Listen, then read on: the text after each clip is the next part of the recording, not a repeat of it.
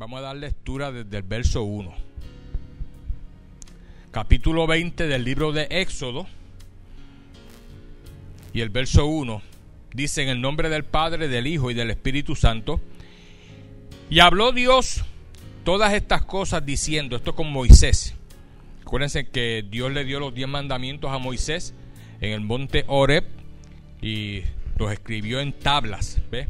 Y dice, y habló Dios todas estas palabras diciendo, yo soy Jehová tu Dios, que te saqué de la tierra de Egipto, de casa de servidumbre. Y el primer mandamiento que le dio a Moisés en el monte Oreb dice, no tendrás dioses ajenos delante de mí.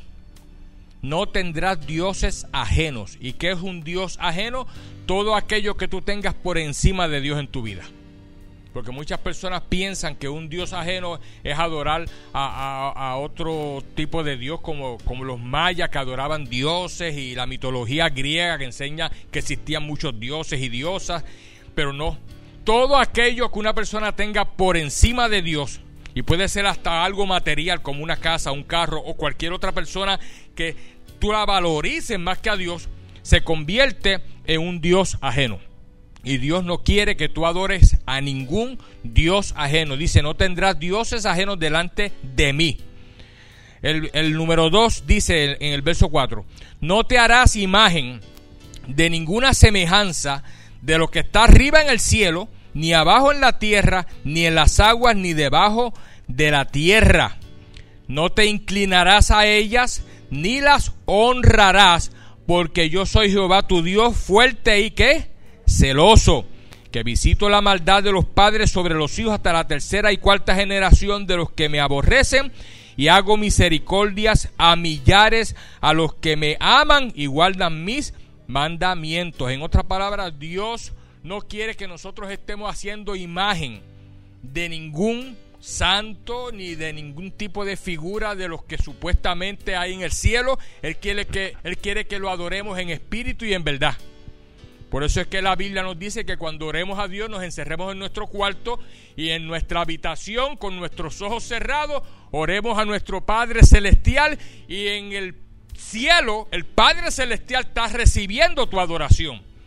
No hay que tener una estatuilla al frente, no hay que tener un crucifijo al frente. Son tradiciones que si la persona las tiene, ok, pero no es necesario porque Dios dice aquí en su palabra claramente que no hagamos eso. No te harás ninguna semejanza de lo que está arriba en el cielo, ni abajo en la tierra, ni en las aguas debajo de la tierra. En otras palabras, Dios quiere que lo adoremos en espíritu y en verdad. ¿Se recuerdan el mensaje del domingo pasado?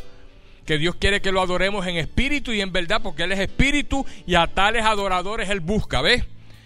El mandamiento número 3 está en el verso 7, dice, no tomarás el nombre de Jehová, tu Dios, en vano, porque no dará por inocente Jehová el que tomare su nombre en vano. ¿No has visto personas que juran en el nombre de Dios y están mintiendo? Te lo juro por Dios. Y, son mentiras. Y dice aquí que Dios no desea que nadie utilice su nombre y menos para jurar cosas en vano, ¿ves? Así que ese es el tercer mandamiento. Cuarto mandamiento. Acuérdate del día de reposo para santificarlo. Seis días trabajarás y harás toda tu obra, mas el séptimo día es reposo para Jehová tu Dios. No hagas en él obra alguna, tú, ni tu hijo, ni tu hija, ni tu siervo, ni tu criada, ni tu bestia, ni tu, ni tu extranjero que está dentro de tus puertas, porque en seis días hizo Jehová los cielos y la tierra, el mar y todas las cosas que en ellos hay, y reposó en el séptimo día. Por tanto, Jehová bendijo el día de reposo. ¿Y qué dice ahí? Y lo santificó. Por eso es que nosotros los creyentes en el Señor Jesucristo separamos un día para venir a la iglesia. ¿Ve? No necesariamente tiene que ser un día en que no hagamos nada, como este mandamiento, pero sí sacar un día en que nosotros podamos honrar al Señor, sacar un día para nosotros glorificarlo, para nosotros exaltarlo, y por eso los domingos se ha separado ese día como el séptimo día para venir a la casa del Señor. Hay iglesias como los mormones que separan el sábado, otras iglesias separan otro día, nosotros los cristianos acostumbramos hacerlo domingo. Por eso venimos a la casa del Señor domingo. Amén. Dice el, quinto mandamiento, que es el que vamos hoy a estar estudiando. Dice el verso 12, honra a tu padre y a tu madre para que tus días se alarguen en la tierra que Jehová tu Dios te da. Ya mismito vamos a abundar sobre ese quinto mandamiento. El verso 13 dice el sexto mandamiento. Dice, no matarás. El verso 14 dice el séptimo mandamiento, no cometerás adulterio. Y cuando se, se refiere a adulterio, no necesariamente tiene que ser un adulterio eh, extramarital, puede ser cualquier tipo de adulterio en que tu mente, tus pensamientos estén teniendo pensamientos que no agradan a Dios. Y más en la infidelidad, ¿ves? Cuando tenemos una esposa o un esposo y quizás físicamente no estás eh, teniendo relación extramarital, pero aquí en la mente tienes pensamientos que no agradan a Dios en cuanto a eso.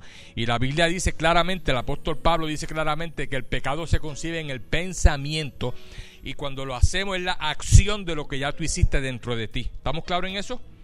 Y dice más adelante el verso 15, el octavo mandamiento, no hurtarás. El verso 16, no hablarás contra tu prójimo falso testimonio. Y en el verso 17, el mandamiento número 10, no codiciarás la casa de tu prójimo, no codiciarás la mujer de tu prójimo, ni su siervo, ni su criada, ni su buey, ni su asno, ni cosa alguna de tu prójimo. En otras palabras, tú no vas a codiciar nada que tenga tu prójimo. Si compró una casa nueva, linda, preciosa, ay Señor, bendícesela. Pero no la codicies. Si compró un carro del año, gloria a Dios, bendícele su carro. No lo codicies. No le codicies nada a tu prójimo. Si tú necesitas algo, quieres algo, pídele a Dios. La Biblia, la Biblia dice, pedid y se os dará. Buscad y hallaréis. Llamad y se os abrirá. Si tú le pides a Dios, Dios te concede las peticiones de tu corazón. Amén. Ahora bien, en el verso 12, que es específicamente el que vamos a estudiar hoy, el quinto, diga quinto mandamiento. Dice, honra a tu padre y a tu madre para que tus días, que dice aquí, se alarguen en la tierra que Jehová tu Dios te da. Hay veces que no entendemos porque hay personas que mueren temprano. 40, 30 años, de momento una calamidad repentina, un accidente, y uno dice, wow, mira cómo murió fulano, fíjate, tan joven, pero es que no sabemos el trasfondo de lo que había dentro de él, sabrá Dios si no estaba honrando a su padre, a su madre, y estaba molesto con ellos, estaba quizás teniendo guerra con ellos, quizás vamos a ver qué Cristo dice en cuanto a eso, porque Cristo todavía explica algo más profundo en lo que nosotros tenemos que honrar a nuestros padres, porque es bien importante que no importa que tu papá o tu mamá, específicamente tu mamá, te haya criado de una manera que tú no estabas muy de acuerdo y quizás te dio par de pelas, par de golpes, quizás te hizo varias cosas que tú te enojaste con ella, pero no podemos guardarle rencor a nuestra mamá. Mira al que está a tu lado y dile, nunca le guardes rencor a tu madre. Nunca, no importa lo que te hizo, lo que te dejó de hacer, no importa que un día te cogió y te, te puso como trapo porque hiciste algo que no, te, que no le gustó a ella, ¿me entiendes? Siempre que mi mamá o mi papá me regañaban por algo que yo hacía. ¿A cuántos aquí los regañaron? Yo acostumbraba, hermano, por lo menos eh, eh, en la época de mi crianza, yo acostumbraba a hacer esto, mira. Yo bajaba la cabeza. Nunca le contesté, ni a mi papá, ni a mi mamá, ninguno. Si me regañaban, yo inclinaba mi cabeza, me quedaba ahí bien humildemente, ¿ves? A veces de parte de mi papá cogía mi mi cantacito, pero me quedaba ahí tranquilo también, ¿me entiendes? Siempre los honré. Y siempre, ahora mismo, ella cumple, mi mamá cumple 91 años ahora, el 26 de este mes. Si me está viendo, felicidad en tu cumpleaños, porque ella me ve desde Puerto Rico a través de Facebook Live. Y cumple 91 años. Y ya yo le mandé su postal. Ayer me llamó que recibió mi postalita con su regalo. Y me dio mucha alegría porque yo siempre le envío su postalita para el Día de las Madres, pero por muchas razones pasa el Día de las Madres y no ha llegado. ¿A cuánto les ha pasado eso cuando envían cartas a Puerto Rico? O quizás a otros países, México, cualquier. Y tú quieres que llegue tal día, la envías con tiempo y no llega. Y pasa una y dos semanas y de momento aparece la carta, ¿ves? Pero le llegó ayer y estaba contenta porque le llegó su cartita, su postalita con su, con su regalito y hasta con un poema que me inspiré ahí, ¿ves? Ahora yo estoy, ahora yo soy un poeta. A mi esposa le di esta mañana su, tarjetita postal y le puse un poema también, ¿ves? Así que gloria a Dios, uno entra, eh, cuando uno está cumpliendo edad, como que entra a diferentes facetas de la vida. ¿Ves? Ah, yo hago poemas. Mira, canté con la hermana Rebeca aquí el alfarero.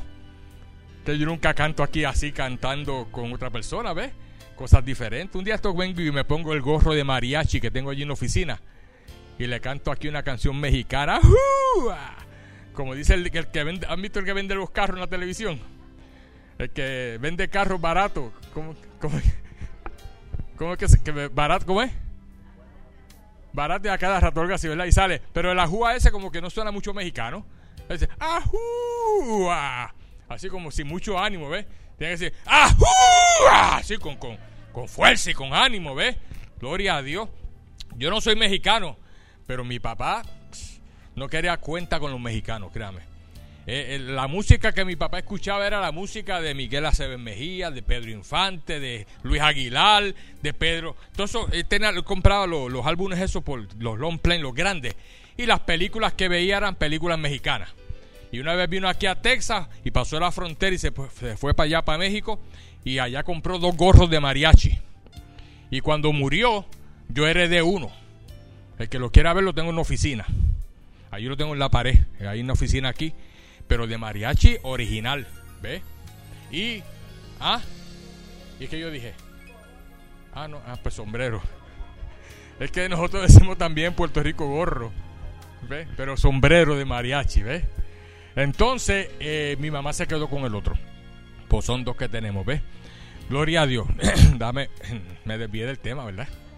Gloria a Dios. Ok, ¿qué significa honrar a la madre? Escúchame bien, yo busqué la definición la definición de honrar es tener respeto, admiración y buena opinión, no solamente por una madre, sino por aquellas personas que de alguna manera u otra son ejemplos a las demás personas por sus buenas acciones y su aportación a la humanidad. Amén. Cuando son personas que son buenas, que hacen muchas cosas positivas para ayudar a la humanidad, que su aportación contribuye a la humanidad, pues nosotros honramos a esas personas, ¿ves? Por ejemplo, un gobernador, le decimos el honorable gobernador, el, no, no le decimos, oye tú, perencejo, se llama por su nombre porque ha hecho algo importante, está gobernando un país, ¿ves? Ahora bien, esta palabra eh, honrar en cuanto a las mamás, a las mujeres, las mujeres, escúchame bien, hay que honrarlas de una manera muy especial porque las mujeres son las que traen a otros seres humanos a la tierra. Gracias a ellas. El, hombre pone la semilla, pero ella se encarga del resto, ¿ves?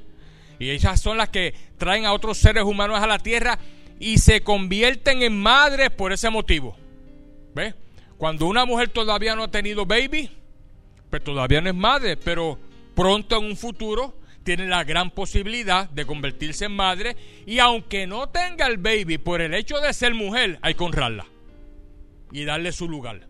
Porque a las mujeres hay que darle su lugar. La Biblia dice en el libro de Efesios que a la mujer hay que tratarla como un vaso frágil. Diga, vaso frágil. Y eso es lo menos que estamos viendo hoy en día, ¿verdad?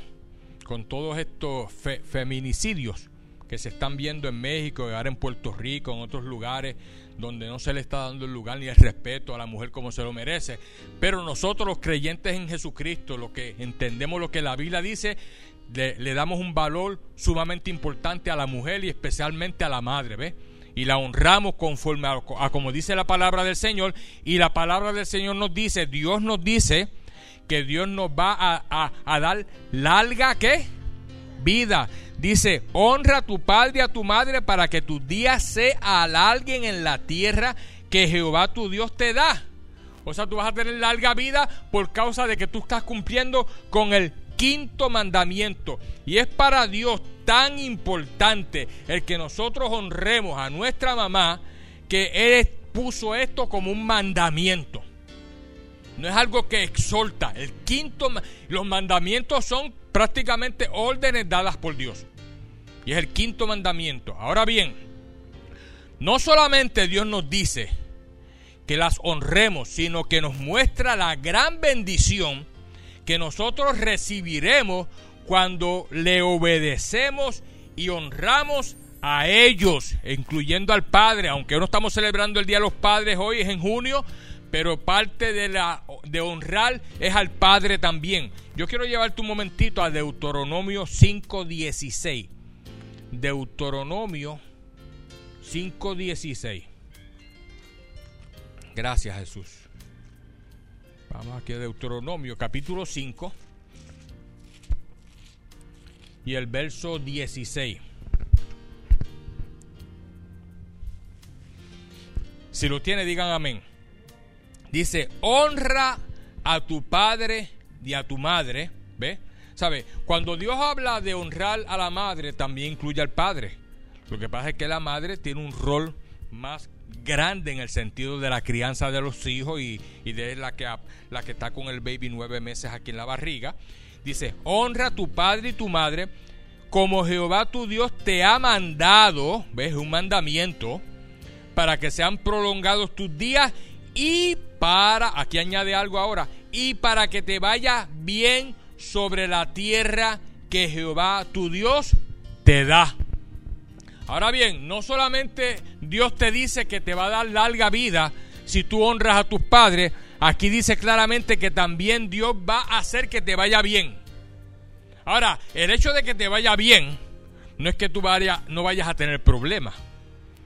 Mientras estés en la tierra y mientras vivas en esta tierra y mientras camines en esta tierra, vamos a estar luchando con 60 mil situaciones que van a abrir a nuestras vidas. Pero lo bonito de esto es que si nosotros honramos a nuestros padres, Dios siempre nos va a dar a nosotros la bendición de salir bien de cada problema en que estemos. Y Dios te va a abrir las puertas para que la bendición fluya. Y, aparece este problema por acá y esta situación y tú vas a ver cómo la mano de Dios se extiende y te ayuda y sales de este problema. ¿Por qué? Porque tú estás cumpliendo con un quinto mandamiento que es sagrado, que es honrar al Padre y a la Madre. Amén. Y ya vimos que honrar tú tienes que darle el valor que se merece. Tú tienes que, que poner a esa mamá en el lugar que ella se merece por ser la progenitora tuya, por ser la mujer que Dios escogió para traerte a la tierra. Y eso es bien importante. Mira lo que dice Deuteronomio 8 y el verso 1.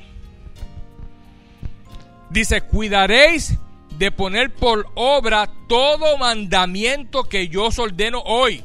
O sea, Dios dice que nosotros tenemos que estos mandamientos ponerlos por obra, no solamente escucharlos y leerlos. Ah, mira, la Biblia dice, no matarás, no adulterarás, no le envidiarás al prójimo lo que tiene. La Biblia dice que honre, que no te hagas imagen y semejanza. Ok, está ahí escrito, lo leemos, lo vemos, pero dice aquí que tenemos que poner por obra todo mandamiento. Y por obra significa que tienes que actuar sobre ellos, ¿ves? Hacerlo. Dice, todo mandamiento que yo os ordeno hoy para que viváis y seáis multiplicados y entréis y poseéis la tierra que Jehová prometió con juramento a vuestros padres. En otras palabras, Dios tiene grandes bendiciones para ti siempre y cuando tú cumplas con los mandamientos del Señor. Esto fue escrito en el Antiguo Testamento para el pueblo de Israel, pero se aplica a nosotros también. Porque todo el Antiguo Testamento también se aplica a nosotros como cristianos y como hijos de Dios que somos. Amén. Gracias Jesús. Ahora bien, el Espíritu Santo, escúchame bien esto, bien importante. El Espíritu Santo inspiró al gran sabio Salomón. ¿Cuántos de ustedes saben que Salomón ha sido el hombre más sabio sobre esta tierra? Primeramente Jesucristo, el Hijo de Dios, y después Salomón. ¿Cuántos lo sabían? Porque cuando Dios le dio a Salomón el reino para que gobernara, Salomón era joven, y no sabía cómo realmente poder gobernar y lo que le pidió a Dios fue que sabiduría. Y Dios se agradó tanto de que Salomón le pidiera sabiduría y no le pidiera la cabeza de sus enemigos porque había guerra con otros países y otros lugares y Lo que le pidió fue sabiduría para gobernar a ese pueblo. Y la Biblia dice que Dios se agradó tanto y tanto de esa petición que lo hizo el hombre más sabio. Y, y dice la palabra que como Salomón, ni antes ni después habrá hombre más sabio. Así que Salomón escribió el libro de los proverbios. Se le llama el libro de la sabiduría. Y si tú quieres ser cada día más sabio, yo siempre recomiendo que tú te leas un proverbio cada día. Por ejemplo, hoy estamos aquí, a 9 de mayo, ¿verdad? Pues tú buscas el libro de Proverbios, el 9, eh, el capítulo 9, y lo lees completo. Y así sucesivamente. Cuando llegues al día 30, lees el 30, lees el 31, y ya cuando venga el otro mes, empiezas otra vez a leer el primero. O sea, el libro de, el, libro de Proverbios, capítulo primero, el día primero de cada mes.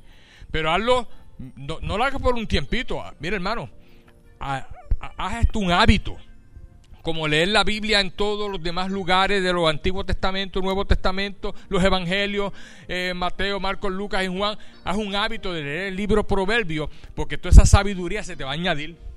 Y cada vez que tú tengas que tomar decisiones, te van a fluir. ¿Por qué? Porque esa sabiduría está entrando a tu corazón y a tu mente. Y Dios te va a utilizar poderosamente para dar consejo a otras personas, para darle una palabra que alguien necesite sabia. Tú estás ahí ya preparado para dársela porque Dios te ha dotado de sabiduría, porque tú te estás llenando de la palabra del Señor. ¿Estamos claros en eso? Ahora, mira lo que dice Proverbios 23. Vamos a Proverbios 23, un momentito. Gracias Jesús. Proverbio 23.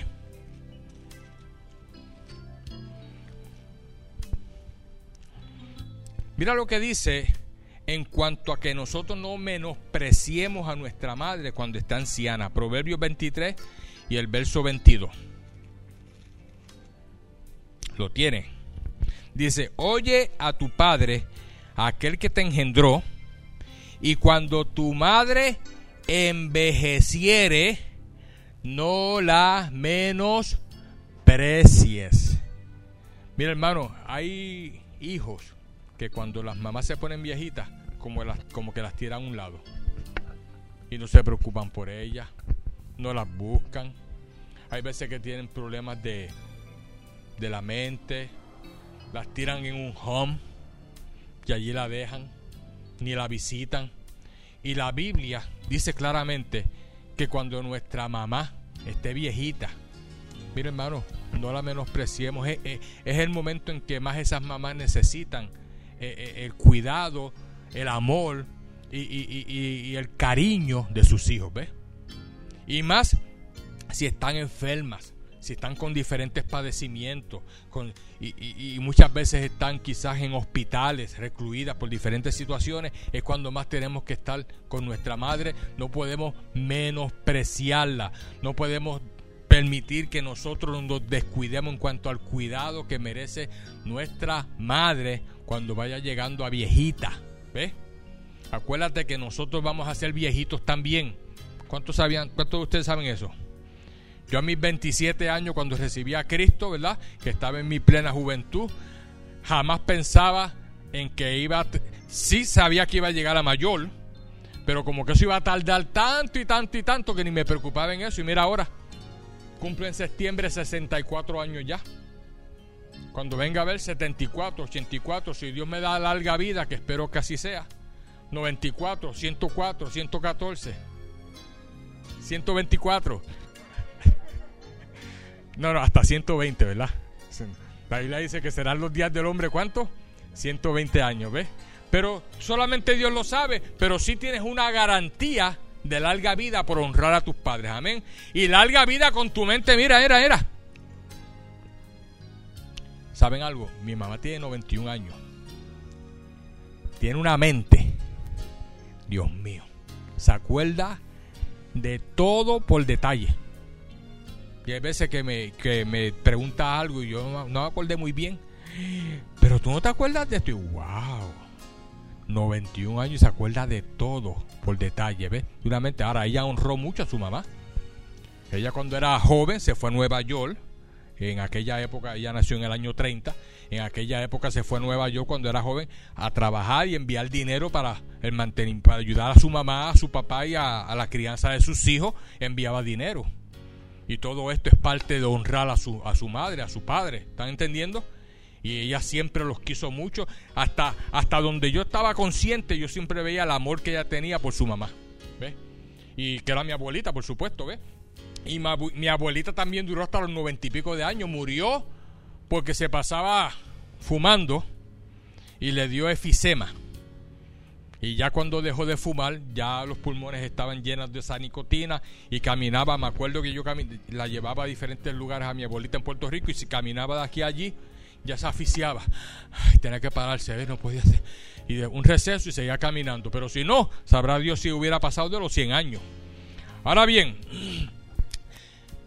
es bien importante también, escúchame esto, que nosotros podamos entender que nosotros vamos a pasar momentos difíciles, que vamos a atravesar momentos difíciles, pero si nosotros hemos honrado y hemos estado ahí al cuidado de nuestra madre y, hemos procurado su bien y no la hemos menospreciado y de, y de viejita la cuidamos, Dios te va a ayudar a pasar esos momentos difíciles. Mira lo que dice Isaías 66, 13.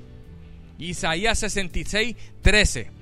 La Biblia tiene un sinnúmero de escrituras que hablan sobre esto, hermano. Isaías 66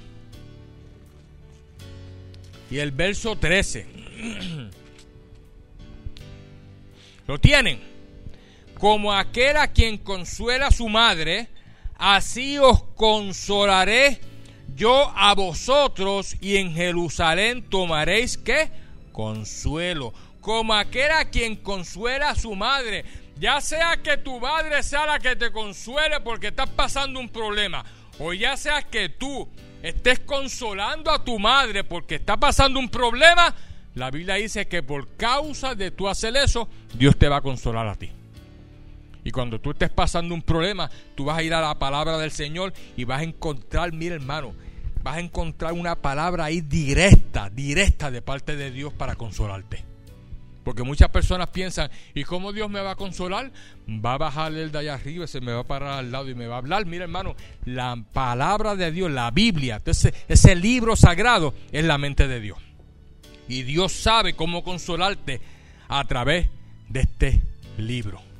Y se lo digo porque yo he pasado experiencias que ha abierto la Biblia. Una vez estaba pasando una situación bien dura, bien dura en, en Puerto Rico cuando yo vivía allá. No era pastor, yo vine a ser pastor acá en Texas y estaba pasando y le dije, Señor, ayúdame, no, encuentro qué hacer y, me sentía como que, como que el Señor no me estaba escuchando en ese momento, porque hay momentos en que tú estás pasando dificultades, que te encuentras como solo y piensas como que el Señor no está contigo y me siento y abro la Biblia y cuando abro la Biblia que leo, me sale una escritura que dice así mismito, estoy contigo como poderoso gigante.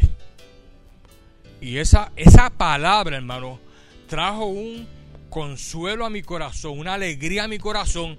Y rápidamente reaccioné y dije, Dios está conmigo. Y hermano, no pasó poco tiempo de que el problema se solucionó. ¿Por qué? Porque Dios estaba consolando mi corazón y dándome a entender que Él estaba conmigo como un poderoso gigante. Amén. Así que nunca, nunca piense que Dios no te va a dar consuelo a través de la palabra, porque en el momento que más necesidad tú tengas de consuelo, tú abres la Biblia y Dios tiene una palabra específica para ti. Amén. Gloria al Señor. Ahora, Jesucristo mismo, en el Nuevo Testamento, vamos a Mateo capítulo 15, Él establece algo bien importante a través de lo que es el quinto mandamiento. Vamos a Mateo Mateo capítulo 15 y el verso 4. Capítulo 15 y el verso 4. Cuando lo tenga digan amén. Mira cómo dice.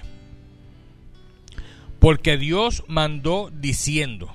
Pues está aquí Jesucristo, esto es palabras rojas, los que tienen la Biblia abierta está en palabras rojas. Cada vez que tú leas la Biblia, palabras rojas en la letra, en, la letra textual en que Cristo lo dijo exactamente.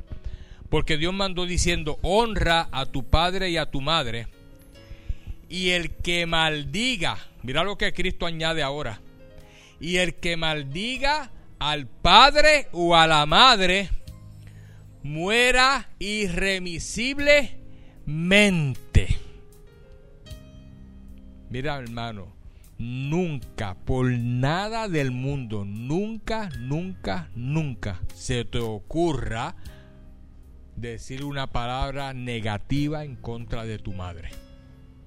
Porque muchas veces pensamos que maldecirle eh, como echar una maldición de brujería, santería y espiritismo. Maldecir es cuando tú declaras una declaración negativa hacia una persona. Cuando tú estás enojado, ponle que tuviste una discusión con tu mamá y te enojaste.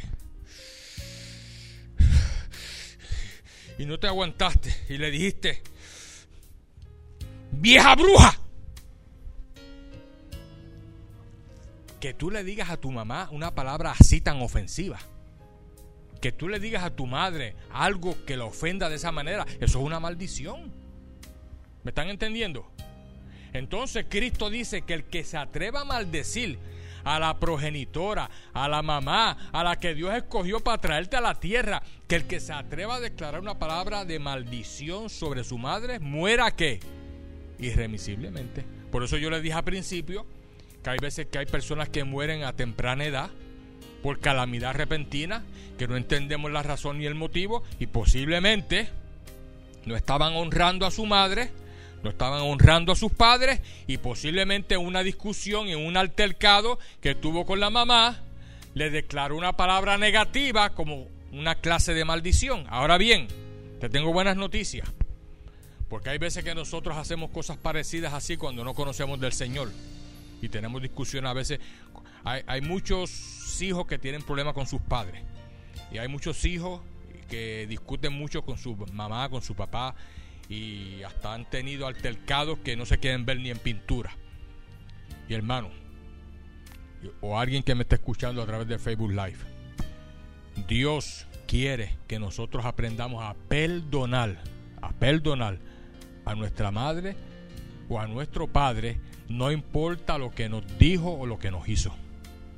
No podemos guardarle rencor. Muchas veces nuestros padres nos crían de una manera que quizás no es la más correcta, pero posiblemente fue la crianza que a ellos le dieron sus padres. Y están haciendo una repetición de lo que a ellos le hicieron. ¿Me están entendiendo? Y les voy a dar este ejemplo. Eh, como yo les estaba diciendo ahorita, mi mamá honró a su mamá. Pero mi mamá, mi abuela, que era la mamá de ella, pues era un poquito fuerte en la crianza. Y según me cuenta mi mamá, un día le dijo a mi mamá que hiciera un arroz con salchicha. ¿Cuánto le gusta arroz con salchicha en Puerto Rico? Que muchos se comen arroz con salchicha, ¿verdad? Por donde quiera, se cuela Carmela. ¿Se acuerdan el anuncio? Antes yo conseguía salchichas Carmela aquí en fiesta, yo no las consigo. No sé por qué. Y ¿Ah? Ah, sí. Ah, ya Miguel sabe dónde hay salchichas Carmela. y mi mamá cogió la salchicha, le echó, botó el caldo de la lata. No sé la hermana Diana así, ¿cómo va a ser? y, el caldito se acostumbra a echarse al arroz, ¿verdad? Y echó la salchicha. Y cuando mi, mi abuela vio que hizo eso, muchacha, pero ¿cómo tú vas a botar ese caldo? Y empezó a darle con la cabeza en la pared. Y según me cuenta mi mamá, le rajó la cabeza. Pero eso era para, para que mi mamá lo hubiera guardado quizás rencor, hubiera tenido una discusión con ella, le hubiera dicho dos o tres, pero mi mamá humildemente no le dijo nada. Se tuvo que sanar la herida, pero la siguió amando y la siguió queriendo y no le guardó rencor. Y por eso yo creo ahora mismo que va a cumplir 91 años y está fuerte y vigorosa con una mente clara. ¿Por qué le digo este ejemplo? Porque no importa, hermano, no importa lo que tu mamá te haya hecho. No importa. No le guardes rencor. Es más, hoy, Día de las Madres, si tú tienes alguna cosita, algún problemita con tu mamá, hoy es un día perfecto para tú llamarla o para, si compartes con ella, decirle, mami, mira, quería decirte algo. ¿Te recuerdas aquel problemita que tuvimos aquel día? Quiero que me perdone de corazón y echarle un abrazo. Y que quede todo en paz y armonía. Porque te vas a liberar tanto tú como liberas a tu mamá.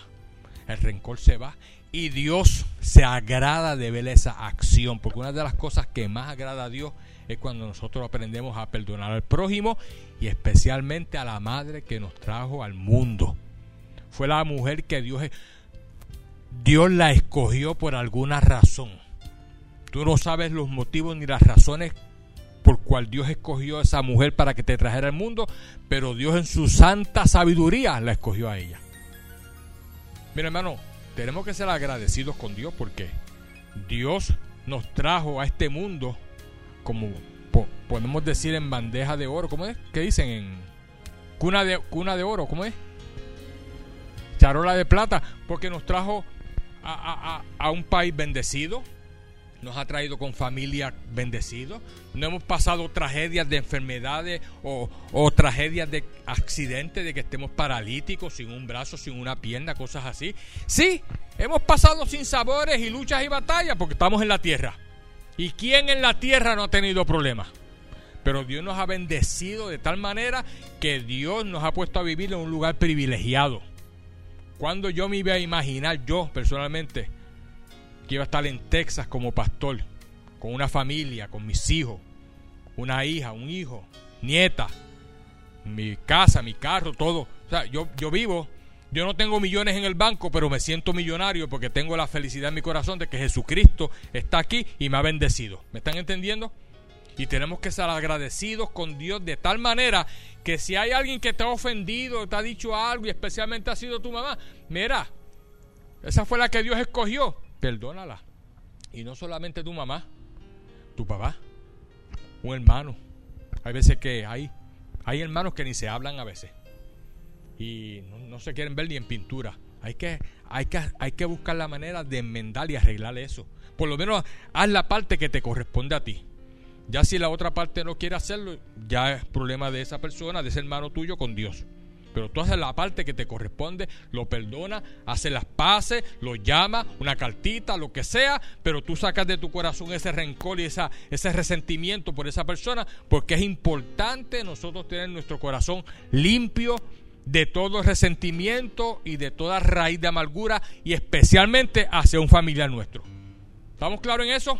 Damos un aplauso al Señor, porque Dios está bendiciendo nuestras vidas a través de este mensaje. Ahora es bien importante que entendamos que nunca debemos maldecir a nuestra madre por nada del mundo, por nada, diga por nada. Ahora también tenemos que orar, esto es bien importante, tenemos que orar por esas madres que atraviesan un dolor profundo al ver a sus hijos morir por causa de enfermedad o accidente antes de tiempo porque no conocemos las razones ni los motivos. Por ejemplo, esta muchacha en Puerto Rico, a los 27 años. ¿Qué, qué hecha era? ¿Verdad? ¿Cómo esa mamá se siente ahora mismo viendo a su hija de 27 años siendo asesinada? Eso es algo, hermano, que es un dolor. El dolor que esa mamá está pasando es un dolor indescriptible. Eh, eh, el dolor del alma al perder un hijo o una hija es un dolor más fuerte que cualquier extremidad que te duela, cualquier problema que tengas de salud, porque es un dolor en el alma, que no se puede aliviar con una Tilenol o con un medicamento, porque es algo interno. Y esta señora perdió a su hija de una manera tan trágica, y no solamente ella, hay un sinnúmero de, de, de mamás. Se supone que los hijos son los que van a enterrar a sus padres, ¿verdad? Es lo normal. Pero qué triste cuando una madre está enterrando a un hijo que murió ya causa una enfermedad, un accidente o porque lo asesinaron, ¿ves? Ahora, quiero llevarte a la Biblia porque Jesucristo, cuando fue crucificado en la cruz del Calvario, su madre, María, estaba junto a él viendo el dolor y el sufrimiento y ella experimentó en carne propia lo que les estoy explicando ahora. Vamos un momentito a Juan 19. Juan 19.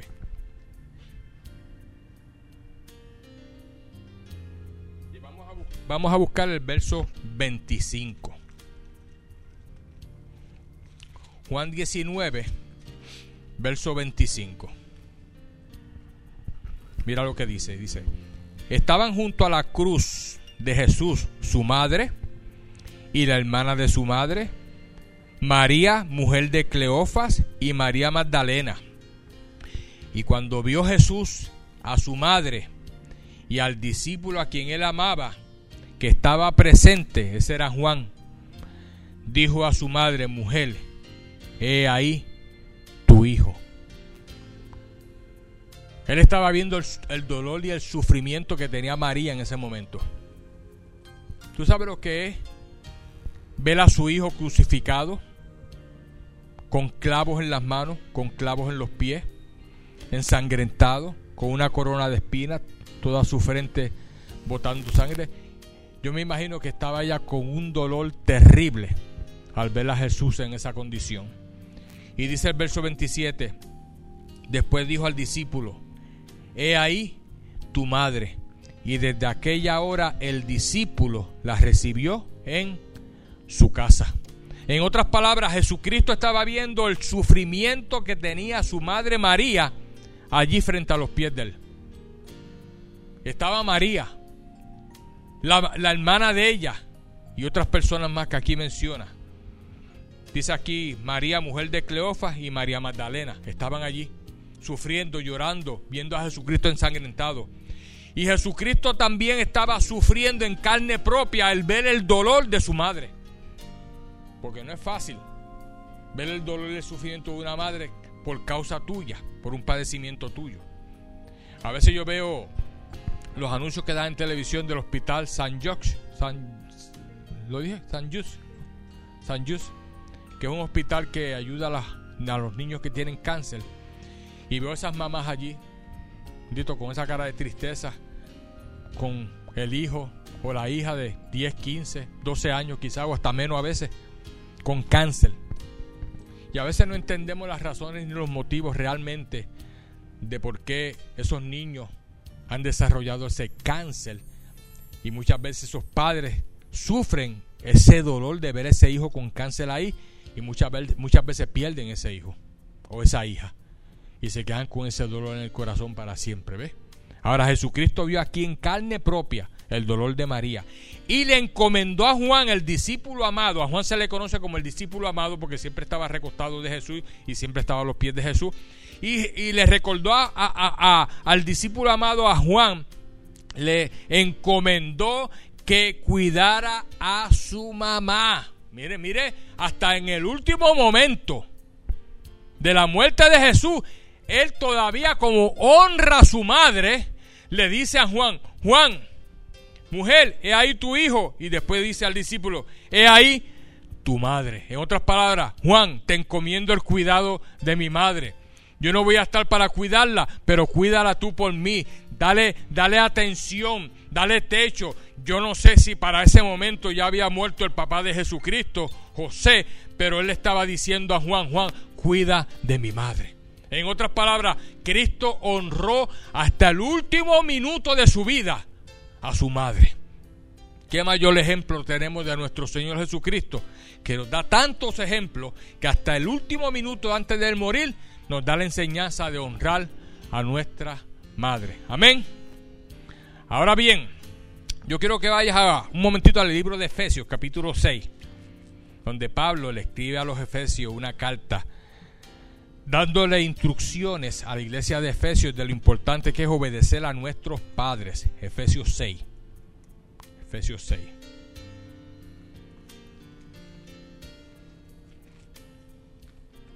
Efesios 6 y el verso 1. Dice, hijos, obedeced en el Señor a vuestros padres, porque esto es que justo, ¿ok? Le está dando una exhortación a quién? A los hijos de que obedezcan a quién? A los padres. ¿Cuántos aquí fueron obedientes con sus papás? Veo pocas manos. No, pastor, de vez en cuando. Mi mamá me decía que no hiciera eso y yo lo hacía. A veces me decía, llega aquí a las 10, llegaba a las 12. Pero mami, si la fiesta empieza a las 10, ¿cómo voy a estar aquí a las 10? Se escapaban por la ventana.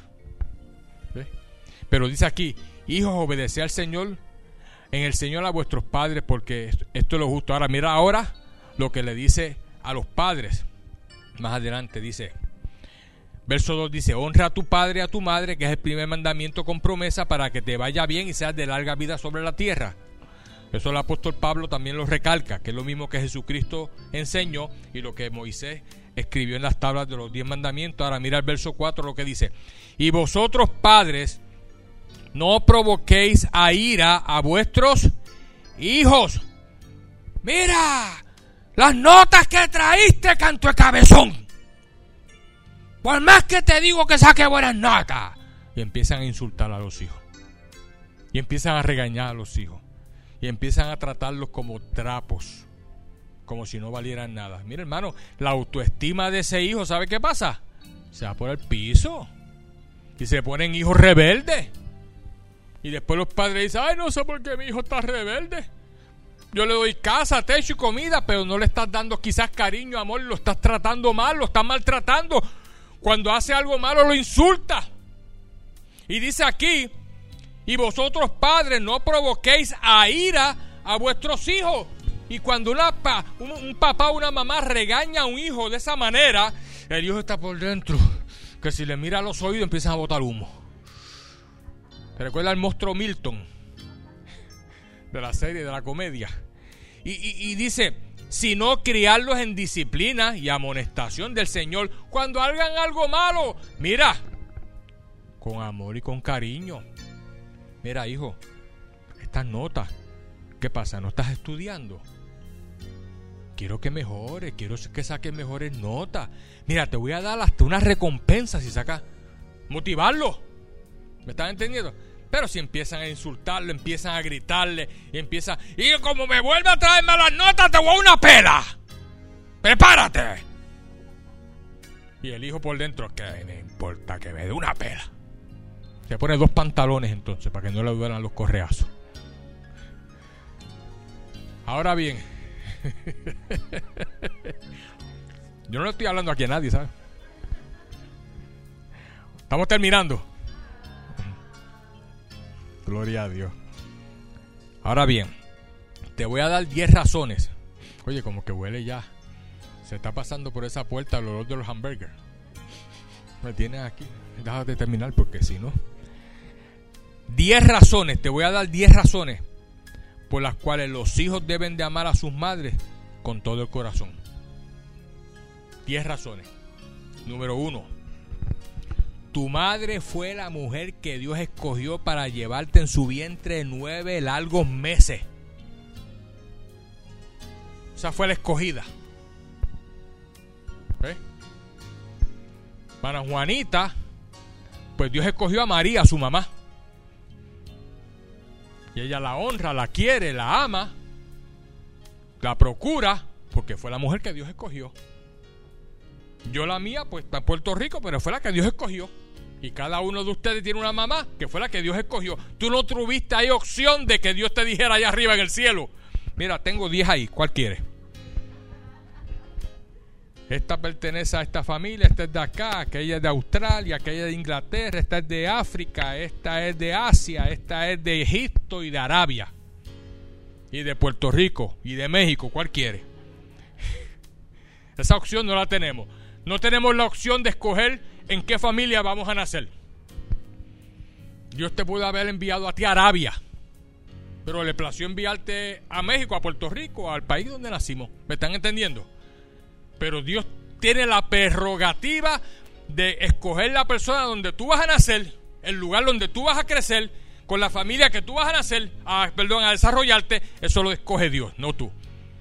Pero tenemos que amar a esa madre que fue la que Dios escogió. Dios sabe por qué le escogió. Número dos, esa madre, son diez razones por las que debemos amar a la madre con todo nuestro corazón. Esa madre te trajo al mundo con dolor y sufrimiento. No fue fácil. Cuando empezaste aquí a crecer y esa barriga se ponía cada vez más grande. Y cuando empezaron esos dolores y empieza el grito del dolor yo trabajé en, yo trabajé en un hospital, hospital de área de Carolina. Trabajé un año. Y me mandaban muchas veces para el, departamento donde la, Yo trabajé housekeeping. y me mandaban para el departamento de donde las mujeres daban a luz. Y cuando yo entraba allí, yo estaba esperando que dieran a luz para ir a limpiar la sala de operaciones para que la próxima viniera. Y en lo que yo entraba, esperaba, oía esos gritos, hermano, en los cuartitos. ¡Ah! Y oía en, ciertos cuartitos, donde paren en ciertos cuartitos, ¡puja! ¡Duro! ¡Ahora! ¡Ah!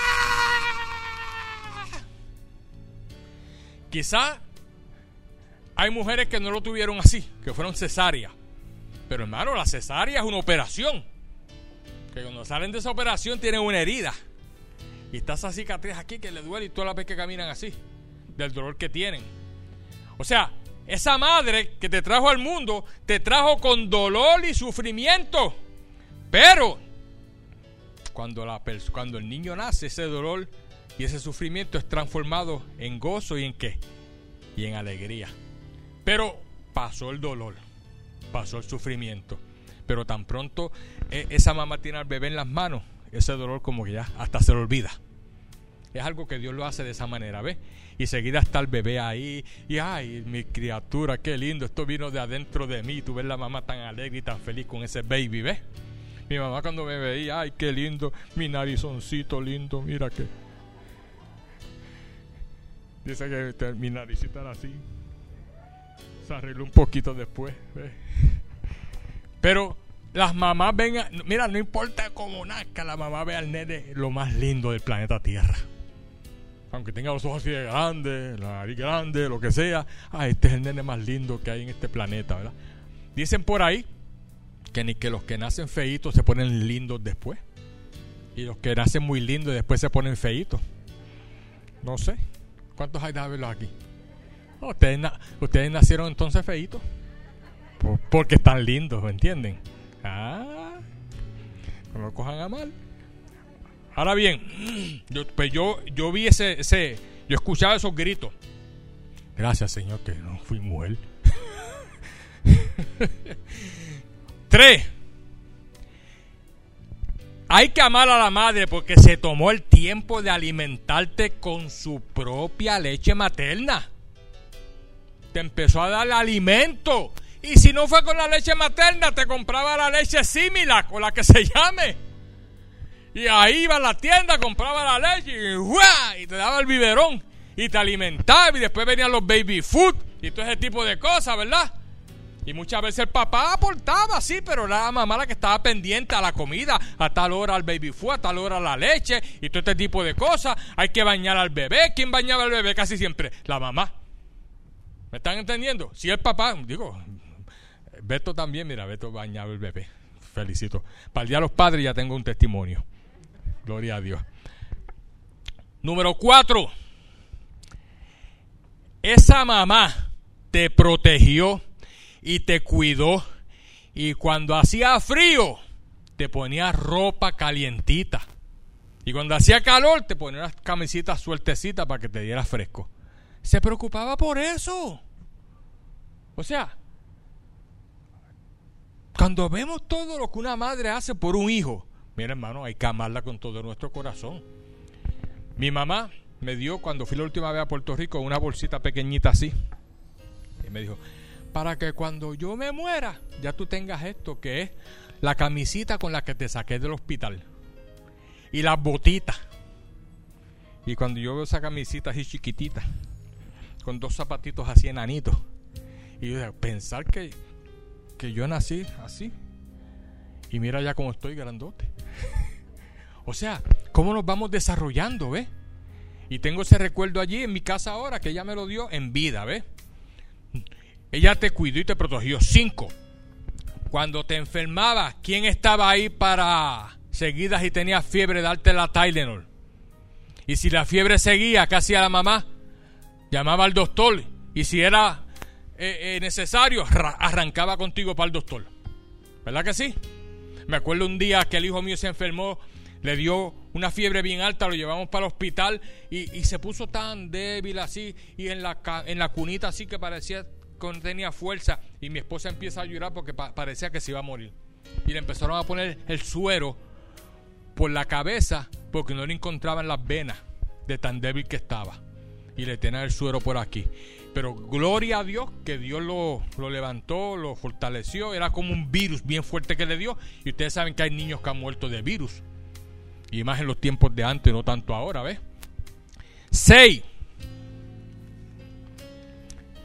Tu madre, tu mamá, la que te trajo al mundo, era la que te cambiaba los pañales todos los días. Y no usaba mascarilla para repeler el olor.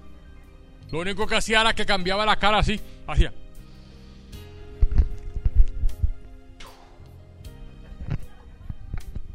Y hay veces que no una vez al día, dos veces al día. Y hay veces que hasta tres veces al día. Dependiendo, ¿ves? La cantidad de comida que comía. Pero lo hacía con amor y cariño. Y siguió haciéndolo hasta que tú podías hacer tus necesidades en el baño y tú solo ibas, ¿me entiendes? Siete. Te enseñó, tu mamá fue la que te enseñó a ir hablando palabritas como papá, mamá y cositas así hasta que tú empezaste a desarrollar el, el habla. Y empezaste a hablar gracias a tu mamá que te repetía las palabras. ¿Me están entendiendo? Todo eso lo hizo la madre de uno por uno. Por eso es que tenemos que amarla mucho. Son ocho, son diez, voy por la ocho ahora. Número ocho, te dio amor, cariño, te apapachaba y te acorrucaba en sus brazos.